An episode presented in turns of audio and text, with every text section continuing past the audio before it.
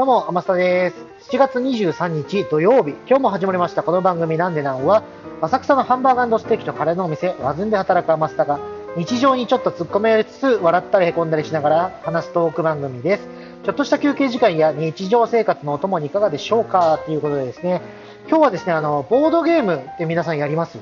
ちょっとね、僕最近ボードゲームにハマってまして、そこでですね、遊んだ中で、これは面白かったっていうのがあったんで、ぜひぜひ紹介させていただきたいなって思って、そそちらのお話です。えー、というのもですね、僕1年半ぐらい前からボードゲームハマってまして、あのー、結構いろいろ遊んでるんですよ。まあ僕自身買ってるものって言ったらちょっと少ないんですけれども、あの、紹介してもらって、それでいろいろ遊んでる状態なんですね。で、中でもですね、あのー、最近やった中で一番面白いと思ったのが、デクリプトっていうボードゲームがあるんです。で、このボードゲームなんですけれども、これはですね、ざっくりちょっとあの、言葉だと伝えづらいんで、ざっくりなんですけれども、あの、概要を説明すると、あの、お互いですね、あの、スパイチームなんですよ。えっ、ー、と、まあ、2チームに分かれまして、これ、えっ、ー、とね、数字を、3つの数字を伝えるっていうゲームなんですけれども、その、まあ、相手には、相手チームにはバレないように伝える。で、味方にも、なんとなく、味方には確実に伝えるっていうように伝えるみたいな。で、どうやって伝えるかっていうと、あの、数字がですね、1から4までありまして、その1から4の数字にキーワードが設定されてるんですね。で、そのキーワードを丸々言っちゃうと、なんて言うんでしょう。えっ、と、今後っていうんですか、何回も伝えてるうちにバレちゃいますんで、まあ、バレないように連想、キーワードから連想される言葉を伝えていって、その味方には正しい数字を伝えて、相手方には見破られないようにするみたいな、そういう、まあ、ざっくりするとそういうゲームなんですけども、これね、ちょっと言葉だと伝えづらいんで、もうぜひぜひ、あの、デクリプトで検索してください。そうするとですね、あの、すごろく屋さんっていう多分、サイトに飛びますんで、そこに書かれてるルールを見るとね、なんとなくあの、分かっていただけるかなっていう感じではあります。で、このゲームなんですけれども、僕、まあ先日初めてやって、すごい面白いなと思いました。あのー、そうだなこれ何が面白かったかって、お互いにですね、最初だとね、あの、相手の言ってる、まあ、連想してる、なんだ、相手方が言うと、連想する言葉しか出てこないんで、そのキーワードがまずわからないんですよ。で、そのキーワードを推移して結局その数字を当てていくんですけれども、そのね、キーワードがね、分かった瞬間っていうのがね、何回か繰り返していくと分かる、分かる瞬間っていうのがあるんですけど、その瞬間がね、たまらなく、すごく、なんだろう、えっ、ー、とね、達成感っていうんですかね、なんかそういう気持ちが湧き上がってくるんで、これはいいって思ったんで、まあ、そのね、ぜひぜひその瞬間っていうのを皆さんには味わってほしくて、まあ、今回このご紹介させていただいている次第なんですけれども、え、ー、とね、ただ、とはいえね、あの、これちょっと初心者っていうか、ボードゲームやったことないわっていう方だと、えっ、ー、とね、もしかしたら重ためなゲームかもわかんないんで、えっ、ー、とね、うんまあ、だから一番進めたいのは、えー、ボードゲーム始めましたと。でなちょっともし重ためのゲームもやってみたいけど、どれやっていいかわかんないなみたいな人にはおすすめです。うん、ぜひやってほしいです。で初心者の方はもうもちろんできるんですよ。できるんですけれども、あのサクッと終わりたいなっていう人も中にはいるじゃないですか。僕なんかも最初そうだったんです。あのゲームって聞くとサクッと終われるのがいいななんて最初思ったタイプなんで、その気持ちよくわかるんですけれども、そんな方にもですね、おすすめなゲームがあるんで、それはちょっと今、今から説明させてください。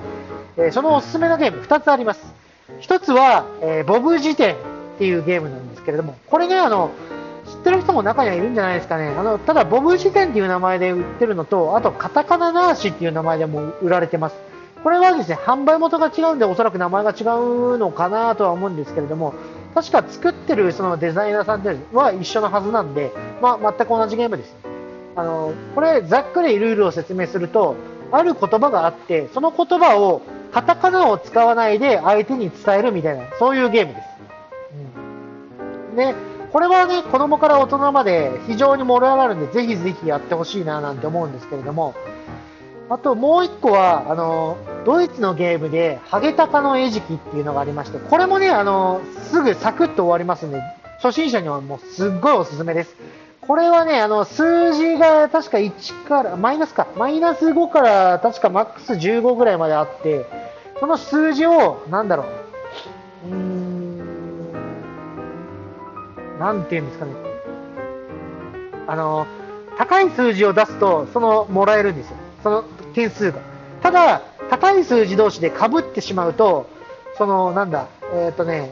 その次に正しい数字の人がそのポイントをもらえるみたいな、そういうゲームなんで、その心理戦が働くんで、これもね、非常に面白いです。これはちょっとね、やっぱルール説明ってなるとね、言葉だけだとしんどいんで、あのー、そうだな、ハゲタカの餌食でこれは検索してください。そうするとね、すぐ出ますし、ルール自体も難しくはないんで、あの、読めばね、一瞬でわかると思います。はい。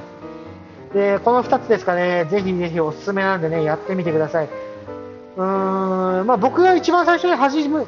えー、っとね、ハマったきっかけは、どっちかと言ったら、えー、っと、ハゲタカの餌食です。このゲームはね、すごい面白いです。今で、今やっても面白いんで、で、瞬発力があるすぐ決着がつくんで、あの場を温めるという意味では、さっきのボブ辞典、ハゲタカの餌食、両方ともおすすめです。はい。ぜひね、あの、なんか、なんだろうな、え、ー、と、東京だとヨドバシカメラにボードゲーム売ってる場所がありますんで、そこにまあ行ったら、行ったらっていうか、まあ、見かけたら、ぜひぜひちょっと参考までに、あ、そういえばその話聞いたな、面白いんで買ってみようみたいな感じで買っていただければな、なんて思います。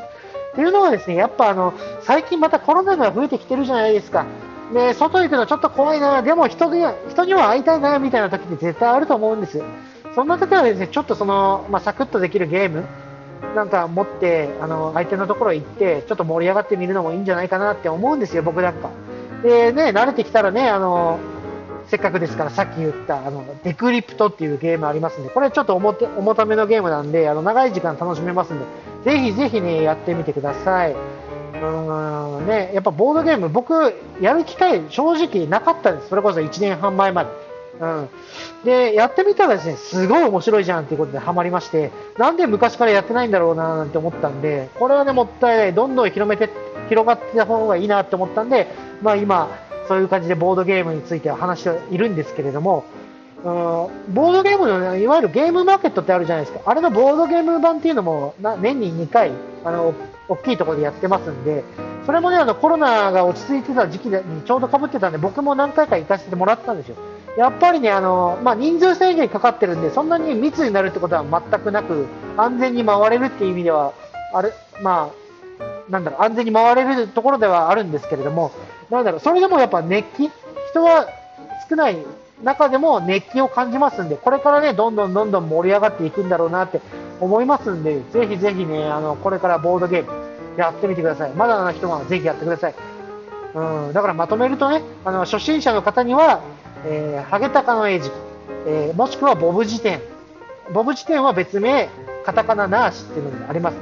そちらが初心者の方にはおすすめです。これはサクッとできます。で、ちょっとね、慣れてきたよってこと、方だったり、ちょっと重ためのゲームでみんなで盛り上がりたいなっていうのがあるときは、デクリプトっていうゲームがありますんで、そちらもね、ぜひぜひやってみてくださいという話でした。うん、まあ今日はね、サクッと終わります。えー、この番組の感想等あればですね、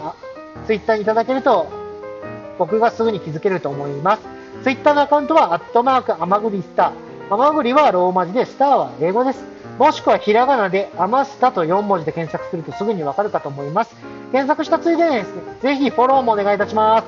えー、しばらくは習うようになれるの精神で、あのー、毎日更新で頑張りますので、ぜひぜひ、あの、今後ともご視聴ください。それじゃあまた明日バイバーイ